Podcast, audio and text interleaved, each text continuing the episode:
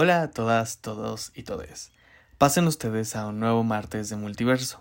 No importa la hora a la que escuchen esto. Es un verdadero gusto para mí tomar una vez más los micrófonos de NNDX Podcast para platicar sobre los límites de la libertad de expresión y su gemelo malvado.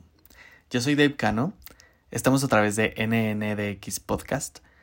Esto es episodio 10, Libertad de Expresión. Comenzamos. Al momento de grabar esto, tengo 31 años y es agosto del 2022. Dicen por ahí que quien no arriesga no gana. Creo que es un gran momento de redefinir y recordarme que lo único constante en la vida es el cambio. Soy David Cano y te comparto mi asiento, porque estoy a punto de empezar un viaje a través del multiverso. Y bien, como espero que muchos de ustedes, o todos ustedes, o la gran mayoría de todos ustedes, eh, hay escuchado en el pasado que todo individuo, que toda persona tiene derecho a la libertad de expresión, pero tal vez algunas personas se pregunten, oye David, ¿y qué onda? ¿Qué es la libertad de expresión? Bueno, pues según la Comisión Nacional de los Derechos Humanos, toda persona tiene derecho a la libertad de pensamiento y de expresión. Y este derecho comprende no nada más eh, la libertad como tal de expresarse, sino de buscar, de recibir y, también de difundir información e ideas. Ya sea que lo hagamos de forma oral o que también lo hagamos eh, a través de la comunicación escrita, pero también a través de nuevas tecnologías. O sea, ya saben que todo esto se va actualizando conforme vamos avanzando y ahora también eh, la transmisión de esta información y de estas ideas a través de mm, la tecnología de la información también es aceptado y también forma parte de este derecho. Ahora, hacen un hincapié muy, eh, bueno, más bien se hace hincapié en que mm, eh, esto no está sujeto a censura, o sea, no puede estar sujeto a censura previa, sino más bien hay responsabilidades que derivan de esta libertad de expresión y que expresamente tienen que ser fijadas o em, hacer hechas valer por la ley, ¿no?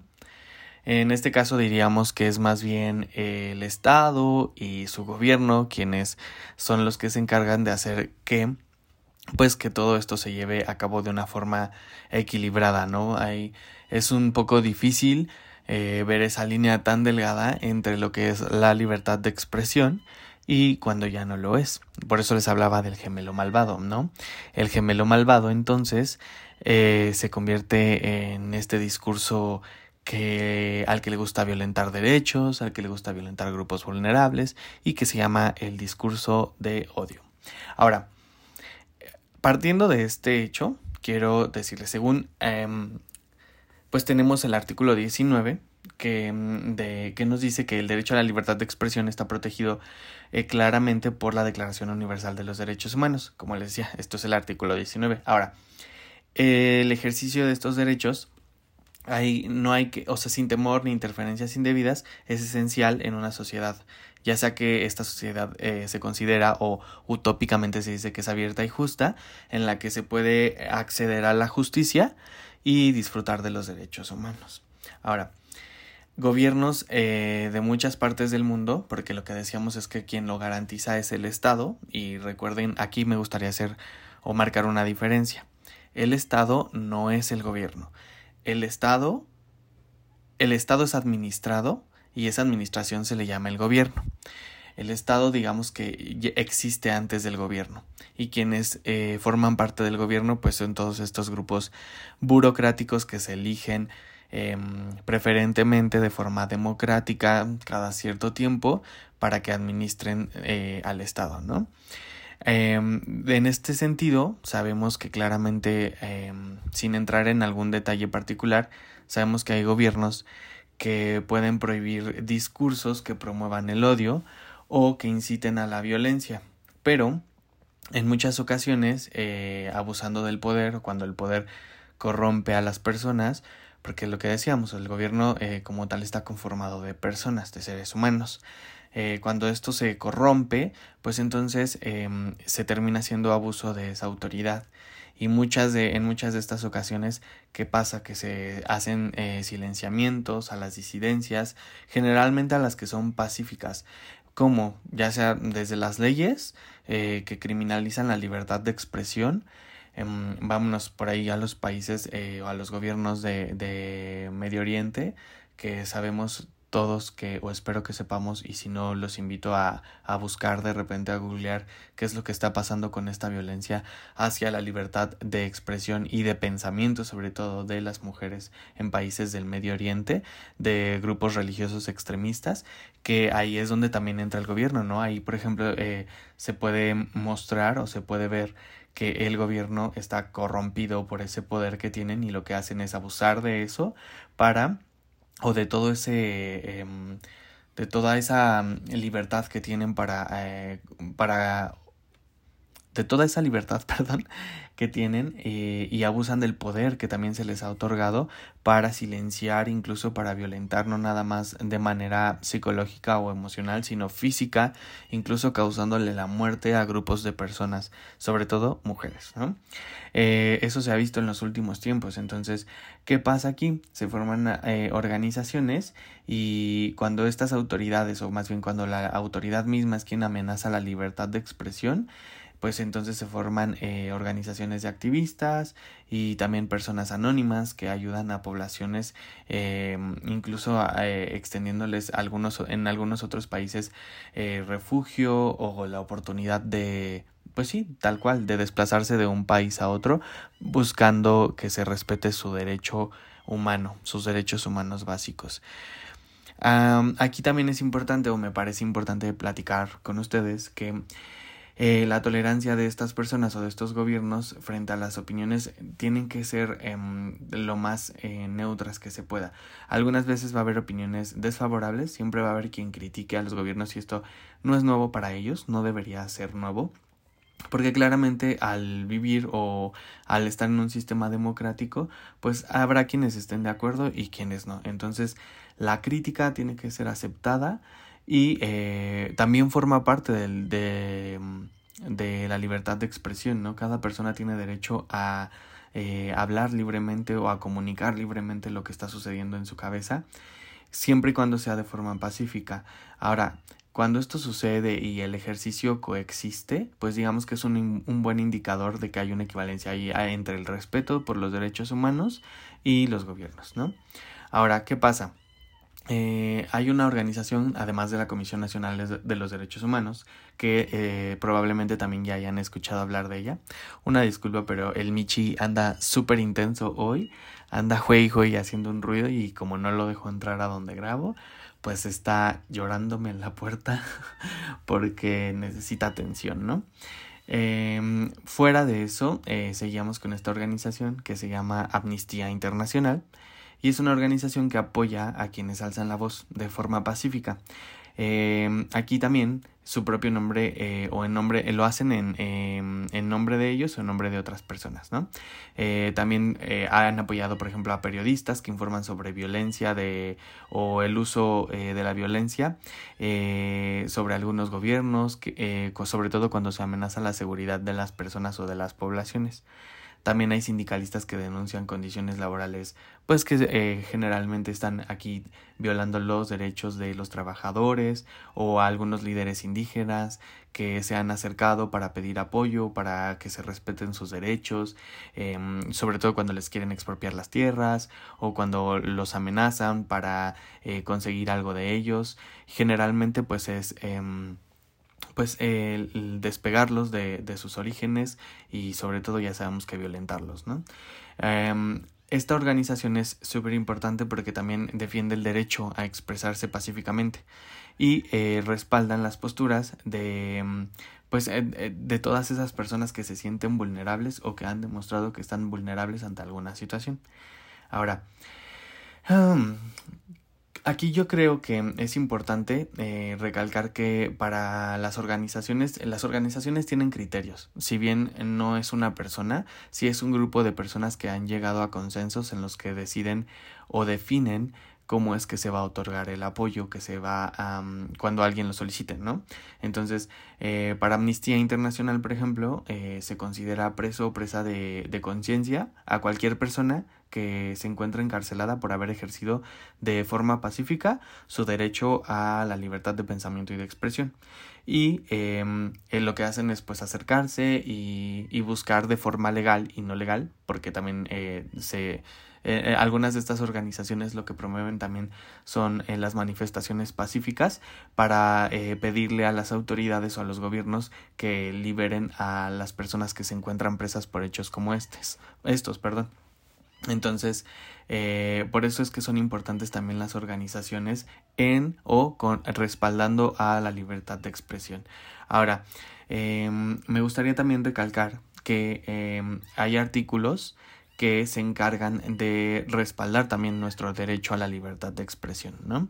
Por ahí tenemos el artículo 6, el artículo 7, estos son constitucionales y como ya les decía antes, existe dentro de la Declaración Universal de los Derechos Humanos está el artículo 19 y eh, sobre discriminación pues tenemos el artículo primero constitucional, también los artículos 4 y 9, pero estos son de la ley para de la ley perdón federal para prevenir y eliminar la discriminación.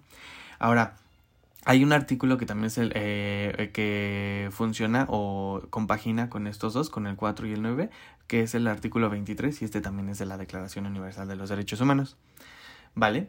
Entonces, em, dentro de todo esto, aunque tal vez suene como algo repetitivo, sí eh, se me hizo muy interesante hablar de esto en el podcast porque creo que últimamente con el acceso a las plataformas eh, que tenemos hoy en día y a la comunicación tan abierta que se tiene y que cualquier persona literalmente puede em, tener voz y voto dentro de sin saber incluso que se puede hacer viral y dentro de todo este esquema de la tecnología es digamos abismal la cantidad de gente que, que anda por ahí consumiendo información y consumiendo discursos, se me hizo que era un tema súper importante que tocar en este podcast, sobre todo en estas fechas, ¿no?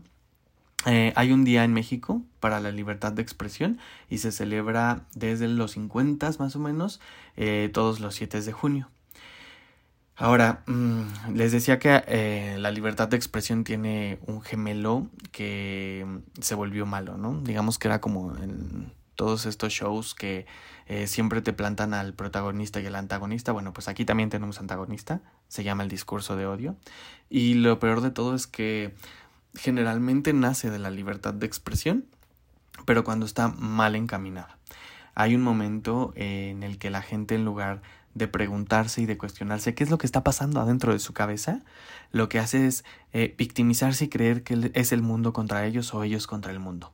Y en ese momento es cuando empiezan a, mm, a, formar ideas, a dejar, bueno, primero a dejar que sus ideas negativas los consuman. Y una vez que ya dejaron que los consuman, empiezan a sembrar esa semillita en otras personas. Y así se va creando un colectivo gigante cuando esos colectivos son tan gigantes, híjole, creo que no hace falta que les diga, pero podríamos llegar a temas como el holocausto, ¿no? La Alemania nazi, ¿no?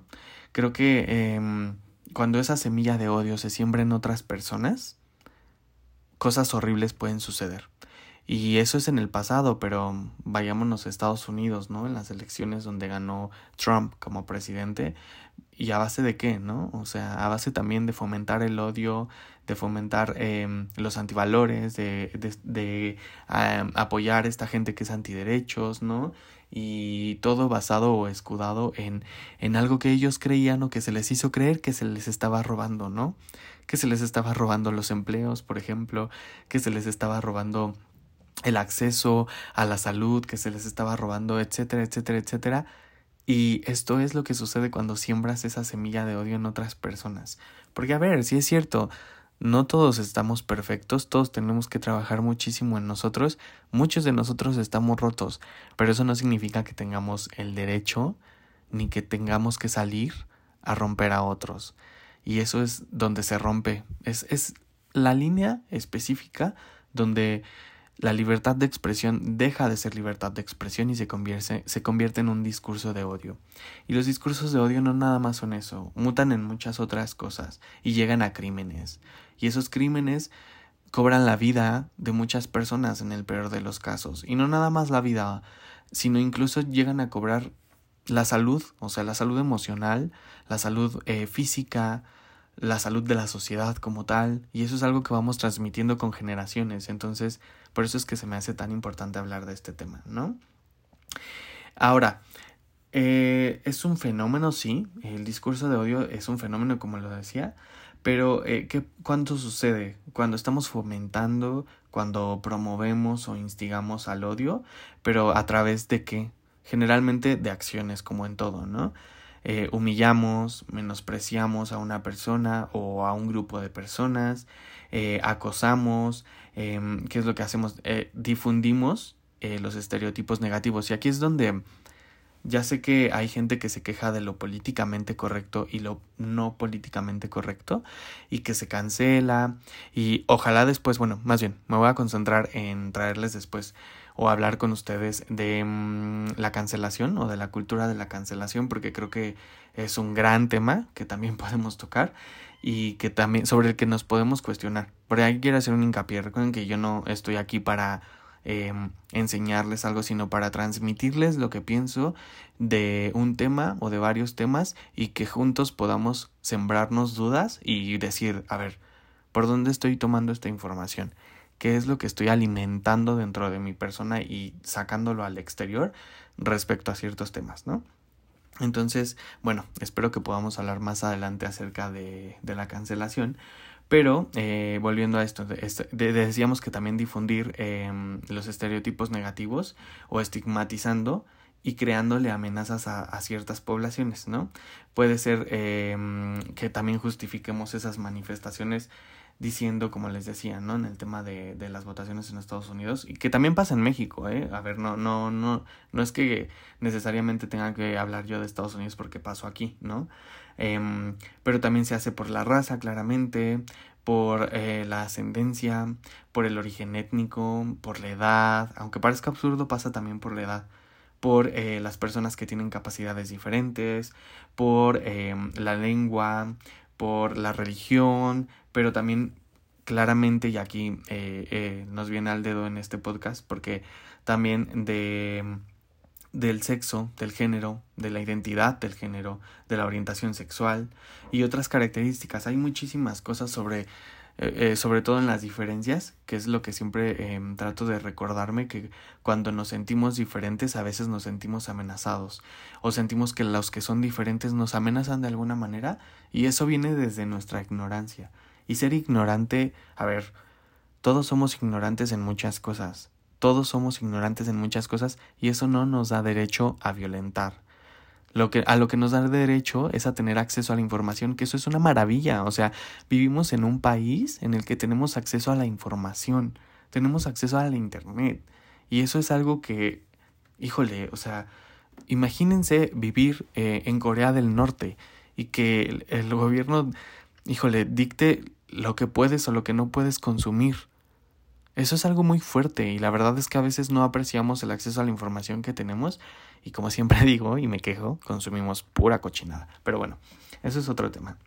Ahora, todas estas ideas van tomando forma de discurso de odio o tomando forma de discurso de discriminación hacia otras personas cuando son eh, percibidas como diferentes, ¿no? Que era lo que les decía. Pero eh, estos grupos eh, vulnerables eh, se vuelven todavía, eh, si ya eran vulnerables, lo que hacemos es que evidenciamos esa vulnerabilidad o esa debilidad eh, aparente. Lo digo, no lo están viendo, pero estoy poniendo comillas, porque lo que hacemos es hacer o exhibir esa situación, ¿no?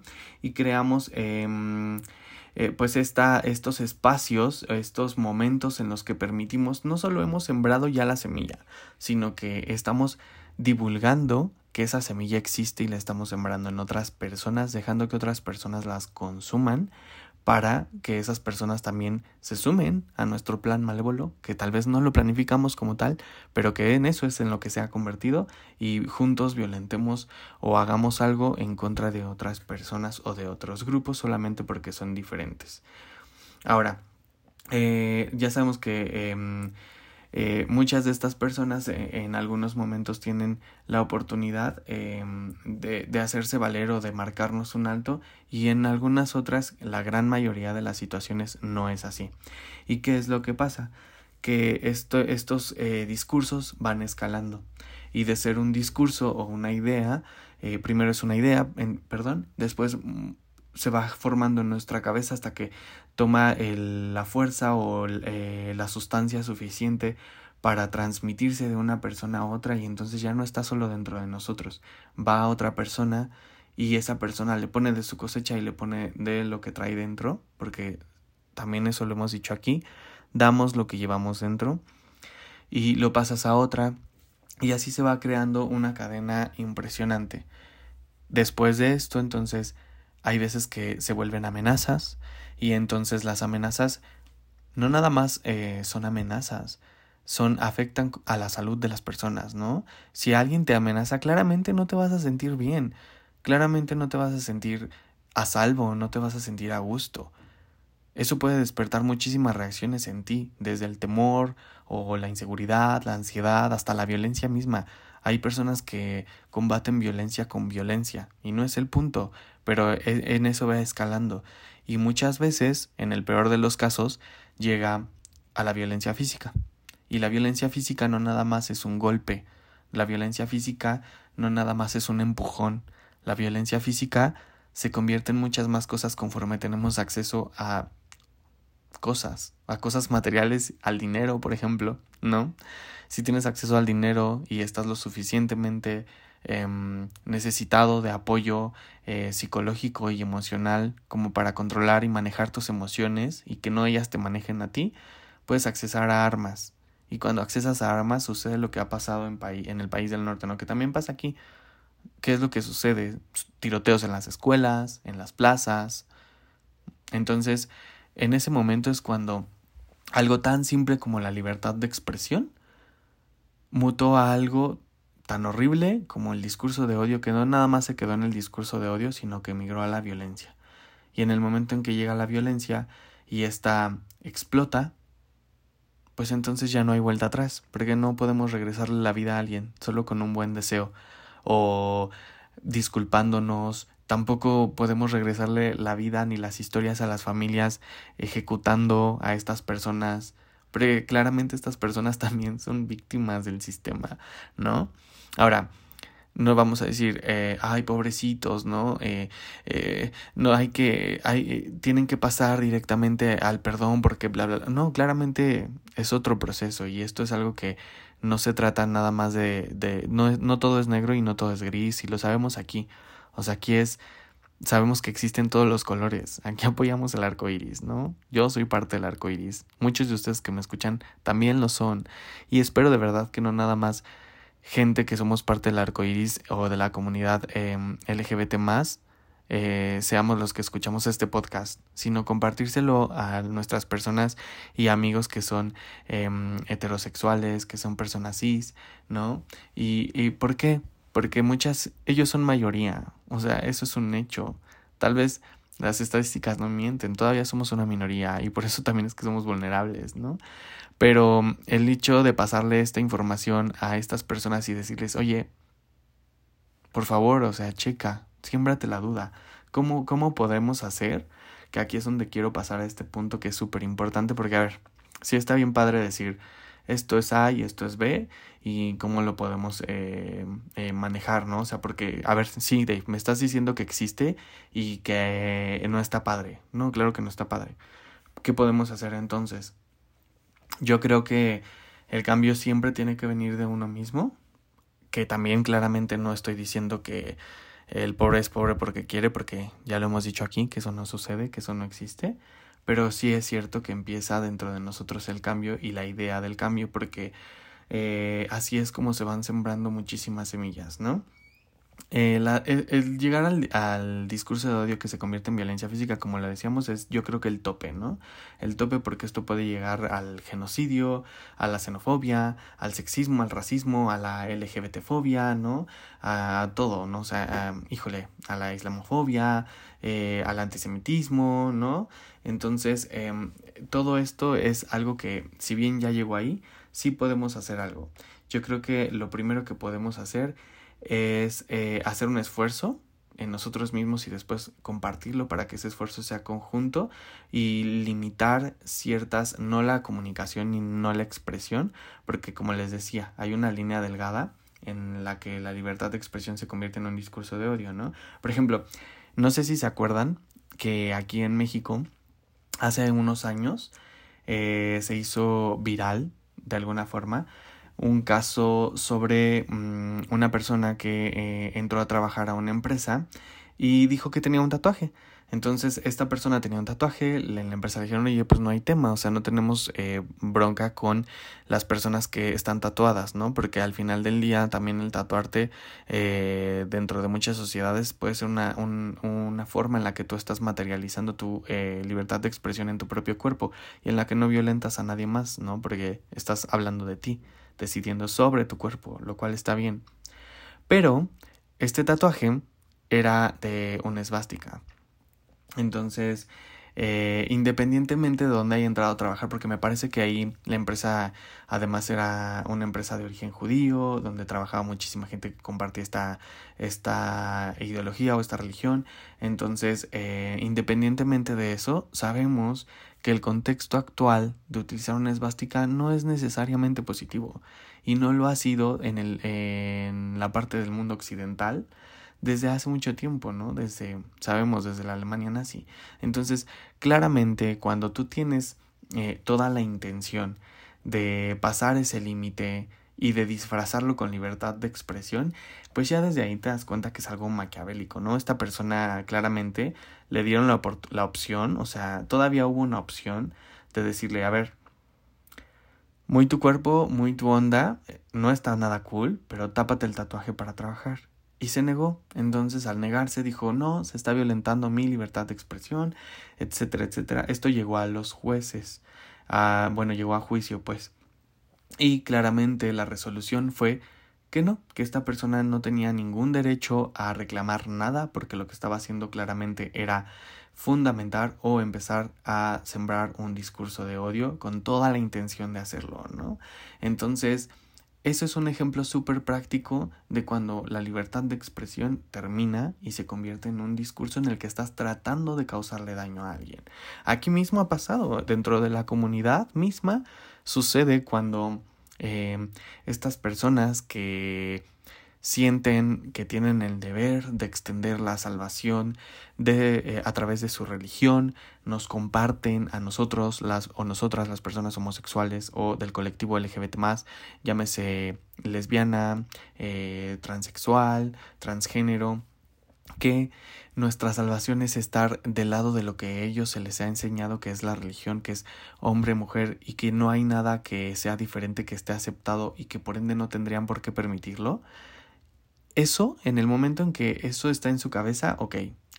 Digamos que igual no está nada padre, pero bueno, está en sus cabezas. Pero en el momento en que lo exteriorizan y en el que convencen a otras personas de crear centros en donde se, se mm, aplican terapias de conversión a través de la tortura, porque eso es lo que es, tortura física, eh, psicológica, emocional, para obligarte a renunciar a lo que eres y que a través de tu instinto de supervivencia creas que tienes que aceptar lo que ellos te están vendiendo para convivir con ellos o que te permitan convivir, te validen y te acepten en su sociedad, en ese momento ya se rompió la libertad de expresión. Pero además es todo un plan, o sea, si, si te pones a pensar, o si nos ponemos a pensar, es un plan maquiavélico que se gestó no en un fin de semana. O sea, eso claramente tiene muchísimo tiempo, alguien tiene muchísimo tiempo trabajando en ello, compartiéndoselo a otras personas, sembrando esa semilla, que es semilla de odio en otras cabezas, y esas personas lo transmiten a alguien más, y eso llega a que no nada más torturan, incluso matan personas, sino que además cobran por ello. Está súper fuerte, ¿no les parece? Y bueno, quise poner estos dos ejemplos porque pues porque para mí son muy representativos del límite de, de, la libertad de expresión y del discurso de odio. Entonces, de ahí me agarro porque creo que justamente cuando nosotros ponemos el alto en estas ideas y decimos, a ver, no, no, no, no, no. Esto, eh, primero claramente es hacer el ejercicio nosotros y decir, ¿cuándo sí es libertad de expresión y cuando ya se terminó y lo que tú estás haciendo es fomentar o creer o pensar que lo que tú crees es mejor o, es superior a lo que yo pienso con base en algo moral que no está, que ya ejerce o que, perdón, que ya eh, supera los límites de tu persona y que están invadiendo los míos. En ese momento hay que poner un alto y decir, no, a ver, esto no es ya que tú te estés eh, expresando de forma libre. Esto ya es un momento en el que tú estás atentando contra mi propio derecho. Entonces, creo que eh, de entrada hacer ese ejercicio es el paso número uno para decir alto a esto, porque dejar o evitar que esa semilla se siga esparciendo, creo yo, que no atenta contra la libertad de expresión, porque no estás impidiendo que esa persona eh, lo manifieste en su cabeza.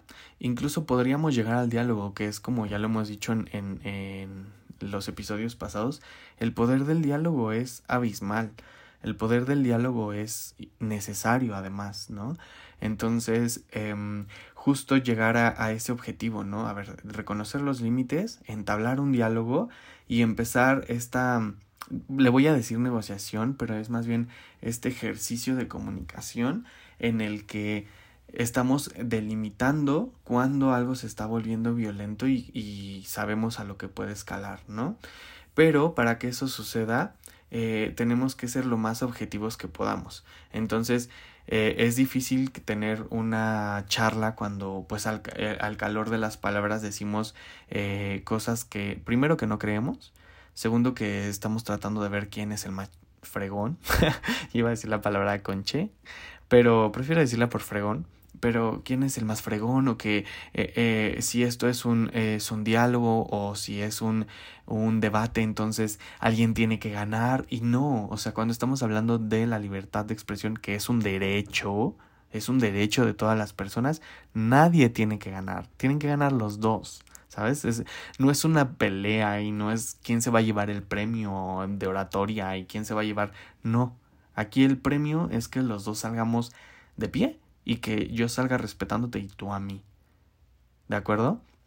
Entonces, eh, justo pues eh, llegando a esa, llegando a ese, eh, para eso tenemos que tener la cabeza fría y tratar de ser los más objetivos que podamos y tratar de no tomarnos las cosas tan personales, que sí es un ejercicio personal, pero hay que tratar de ser, digamos, lo más objetivos posibles, ¿no?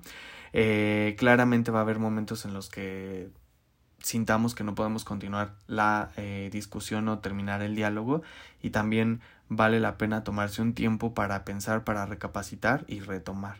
Hay que, como siempre, em, eh, estos diálogos deben de construirse a base de empatía, de mostrar empatía, porque también tenemos que em, tratar de entender las motivaciones de las personas con las que estamos hablando, porque recordemos que somos humanos, no somos lectores de mentes y no tampoco eh, funcionamos por osmosis, ¿no? No nos acercamos a una persona y, y ya nos llegó todo su conocimiento y su forma de pensar, no. Para eso hablamos, para eso escuchamos, para comunicarnos y por eso podemos mostrar empatía. Después, esa misma semilla que siembra el odio, esa misma semilla puede ser de duda y decirle a esa persona, ok, entiendo que estés pensando eso, pregúntate. Eh, vamos a usar, por ejemplo, em, el tema de la gente que es religiosa y que atenta contra las comunidades LGBT ¿no? A ver, pregúntate si lo que estás buscando es mi salvación o si no a lo mejor tienes varios temas que trabajar tú, en ti, en tu persona, y en lugar de solucionar esos temas, pretendes o crees que es muchísimo más sencillo salvarme a mí que salvarte tú. Porque desde tu perspectiva y desde tu falta de empatía, asumes que lo mío es más fácil que lo tuyo y que tengo un problema además. Entonces, en el momento en el que tú entiendas que mi orientación sexual o que mi identidad de género no es un problema, sino simplemente una característica de mi personalidad, de mi persona, de, de mí como individuo, en ese momento te siembro la duda y te digo, a ver, haz ese ejercicio y checa, o sea, no es necesario que me sales. Te agradezco con el corazón, gracias porque yo sé que con base en lo que tú crees y en tus creencias y en tu, eh, y, eh, tu idealidad o tu realidad, perdón, religiosa, eh, se te ha transmitido que lo que tienes es eh, que hacer es salvarme, pues mira, te lo agradezco mucho, pero eh, entiende por favor que ya compartiste el mensaje, el mensaje fue recibido y no es tu responsabilidad lo que yo decida. Tú creías que tu responsabilidad era transmitir el mensaje, muchas gracias, ya está recibido, ahora te, te dejo esta tarea.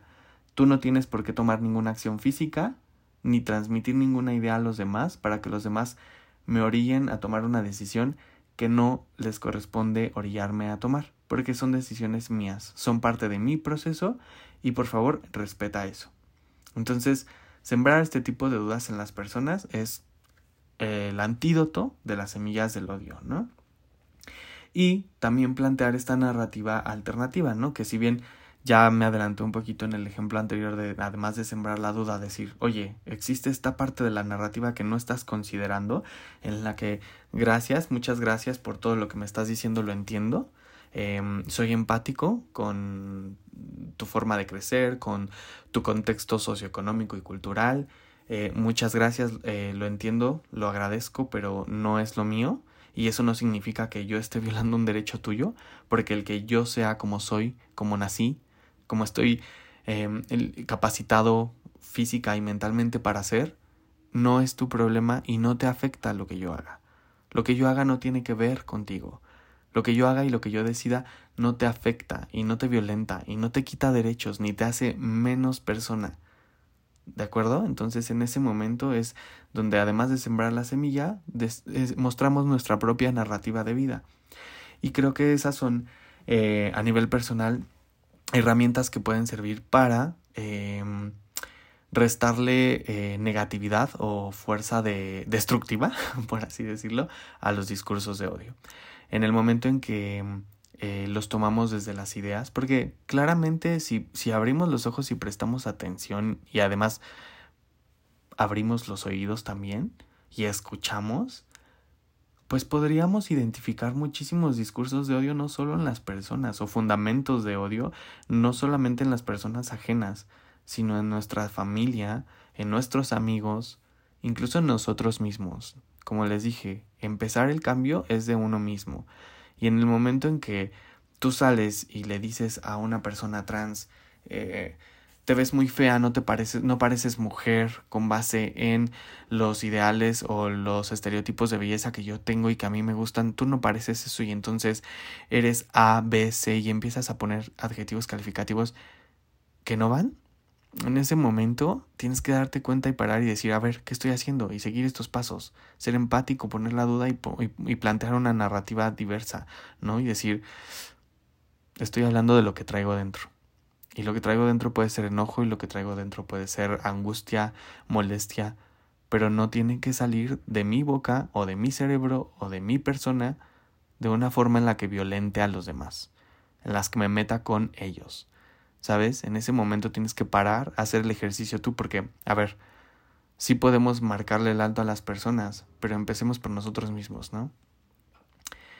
Y bueno, este tema se puso acalorado, o sea, hasta me dio calor porque yo sé que también tengo muchos temas a nivel personal que tratar y que mejorar y que me gustaría hacer de forma diferente porque creo que me pueden ayudar a relacionarme mejor con las personas. Pero es que estos temas son fuertes, son muy fuertes. y creo que em, con esto podríamos cerrar por el episodio del día de hoy. Pero recuerden que les hice la invitación para que sigan estos pasos, que los voy a resumir de rapidísimo.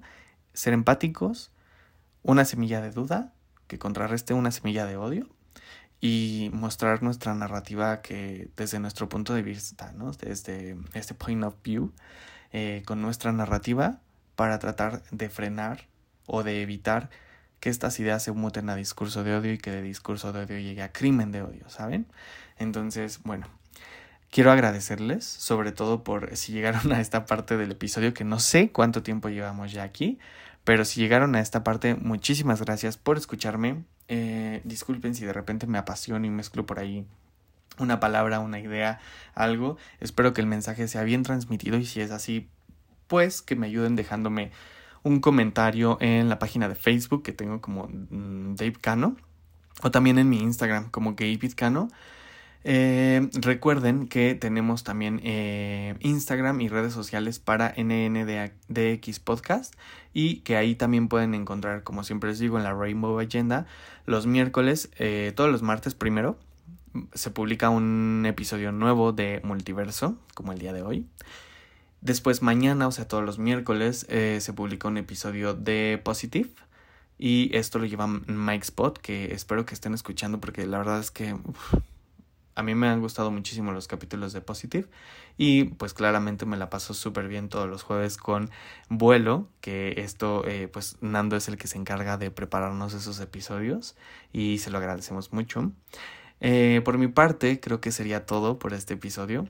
Yo soy Dave Cano, nos vemos y leemos en Instagram. Les reitero, yo soy David Cano en Instagram y eso está conectado con el Facebook. Así es que por ahí nos leemos em, comentarios, me encantaría leerlos. Eh, nos escuchamos la siguiente semana con un episodio nuevo. Esto fue Multiverso. Bye.